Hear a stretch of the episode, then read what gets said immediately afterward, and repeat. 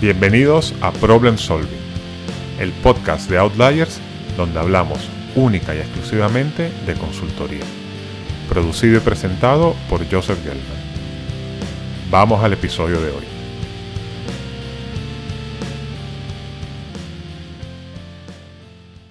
En el segundo episodio de Respuestas de Preguntas de Oyentes, hablé un poco de cómo vender en consultoría y te expliqué el enfoque de construcción de relaciones estrechas y de confianza con los clientes. Hoy quiero retomar el tema de venta en consultoría, pero lo voy a hacer de forma más pragmática, dándote cuatro tips para aumentar las posibilidades del éxito en tu proceso comercial. Estos tips son los siguientes. Vende en equipo. Pasa tiempo en las oficinas de tu cliente. Conecta clientes de tu red. Y por último, pídele a tu cliente que te presente más gente dentro de su organización. Vamos con el primer tip, que es vender en equipo. Esto cuesta mucho, ya que todos tenemos un ego y pensamos que podemos hacerlo todo por nosotros mismos. Sin embargo, este es el tip más importante de este episodio. Siempre vende en equipo. Y cuando digo en equipo, es que tanto en la visita inicial al cliente, como en la presentación de la propuesta, como el delivery del proyecto, haya al menos dos personas del máximo nivel construyendo la relación con el cliente. Esto tiene muchas razones, pero te voy a dar las dos principales, que son las siguientes. Afinidad personal. No es obvio que tú le vayas a caer bien al cliente. Así de simple. Es un tema de estilos y feeling entre personas. En este sentido, tener dos o más personas senior en el cliente te dará más oportunidad de establecer una relación cercana con el cliente. Es decir, algunos de los que están ahí conectarán mejor con el cliente. Si tú no le caes bien, quizás tu socio le caerá mejor. Luego hay un tema de complementariedad de capacidades. Suponte que estás trabajando con un cliente en un tema muy de estrategia de crecimiento y de pronto surge en la compañía una oportunidad de eficiencia. Pues bien, aunque tú creas que puedes abordar este nuevo tema porque sabemos que los consultores creemos que podemos hacerlo todo, lo más probable es que el cliente no te vea con credibilidad en un tema de reducción de costes, ya que él te conoce y te ha experimentado en un tema de crecimiento. Así que tener a otra persona dentro de la relación que pueda asumir el liderazgo de ese nuevo proyecto será una muy buena idea. Es decir, mucho mejor vender el proyecto compartido con otra persona que no vender nada. Te voy a dar un ejemplo real y muy ilustrativo de esto. En mi primer año en Profit, junto a un socio junior, que también era nuevo en la firma, desarrollamos un cliente en Dubai e hicimos con él 2,2 millones en un año. Cuando vinieron las evaluaciones, oye, yo pensaba que nos iban a felicitar efusivamente, ya que habíamos desarrollado este cliente nosotros dos solos, sin molestar a nadie, sin que ninguna otra persona de la firma de los socios tuviese que haberse molestado en saber nada de ese cliente. Pues bien, el feedback que me dieron fue más o menos el siguiente.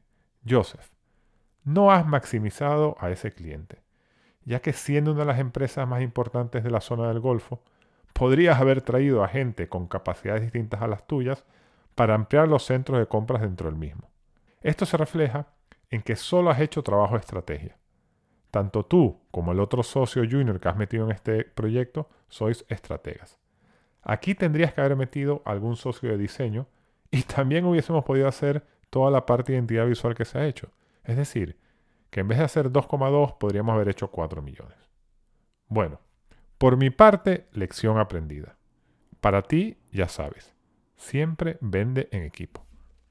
El segundo punto del cual te voy a hablar es bastante obvio, pero por esto del teletrabajo parece que se nos ha ido olvidando, y es que pases tiempo en las oficinas de tu cliente. Intelectualmente está claro que un proyecto se puede hacer casi todo en remoto, pero desde el punto de vista comercial, cada minuto que pasas con tu cliente es una nueva oportunidad para estrechar la relación e identificar nuevas necesidades. Así que cuando estés trabajando en un proyecto, haz un plan de trabajo que enfatice estar en las oficinas de tu cliente. Por ejemplo, el kickoff del proyecto hazlo presencial, no por Zoom. Si el cliente está en otra ciudad, cuando viajes para el kickoff, no vayas y vengas por el mismo día. Agrupa actividades del proyecto para pasar un par de días on-site. Por ejemplo, para este viaje del kickoff, aprovecha Y agenda también las entrevistas iniciales del proyecto y hazlas mientras estás ahí. Así tienes más interacciones físicas y alargas tu estadía sin impactar negativamente el plan de trabajo. En resumen, no te pegues tanto al Zoom y pasa tiempo con tu cliente. El tercer tip es apoyarte en tu red. Me explico. Un consultor en una buena firma tiene acceso a mucha gente, ya que la naturaleza del trabajo de consultoría es ir viendo distintas empresas y distintos sectores. Pues bien, busca clientes que tengan cosas en común y organiza conversaciones entre ellos. Si son de la misma industria, asegúrate que no sean competidores. Pero también puede ser de industrias diferentes, pero en las cuales se están enfrentando a retos similares.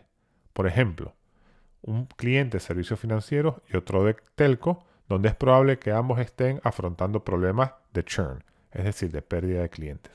Ponlos en contacto y organiza que hablen entre sí. Cuando hagas esto, considera el aspecto personal, es decir, si te parece que van a conectar bien emocionalmente.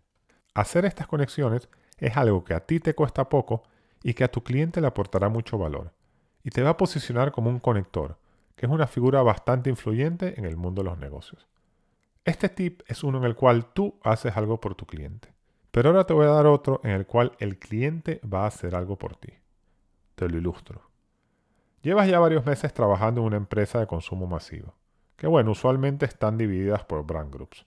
Supongamos que estás colaborando con una de las marcas de detergente y que la cosa va fenomenal y ya has construido una relación de confianza con el cliente.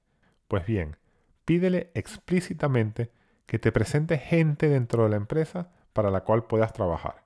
Por ejemplo, que te presente a su par, pero que en vez de llevar detergente lleva champú. Esto puede sonar raro, pero en general funciona muy bien, ya que venir recomendado por alguien de dentro te dará muchas posibilidades de abrir lo que se llama nuevos centros de compra dentro de una misma empresa. Recuerda que consultoría es un negocio de recurrencia. Para que te vaya bien, es imprescindible que tus clientes crezcan. Y para ello, tienes que, por un lado, vender más a las personas del cliente con las cuales ya trabajas, pero también buscar otras personas dentro de la misma organización con las cuales trabajar y a las cuales aportar valor. Cuando pidas estas introducciones, si la relación es estrecha con tu cliente, puede ser transparente. Explícale cómo para tu negocio como consultor tener varios clientes dentro de una empresa es importante. También hay una realidad que es beneficiosa para tu cliente, que es que entre más relaciones tengas tú o más centros de compra o más trabajo haya dentro de su empresa, más tiempo le podrás dedicar. En base a la situación de la relación que tengas y tu entendimiento de las oportunidades dentro de la empresa, puedes pedirte que te presente a los que él cree que podrías ayudar o incluso pedirle que te presente a personas concretas que tú has identificado. Ten cuidado cuando pidas esto último. Asegúrate de que no hay situaciones personales entre tu cliente actual y el que quieres que te presente. Es decir, no le pidas que te presente al que él considera su enemigo interno. Bueno, esto es todo por hoy. El tema de vender en consultoría lo iremos visitando de vez en cuando, ya que tiene mucha tela. Ya sabes, suscríbete, valórame, déjame comentarios y todo eso. Hasta la semana que viene.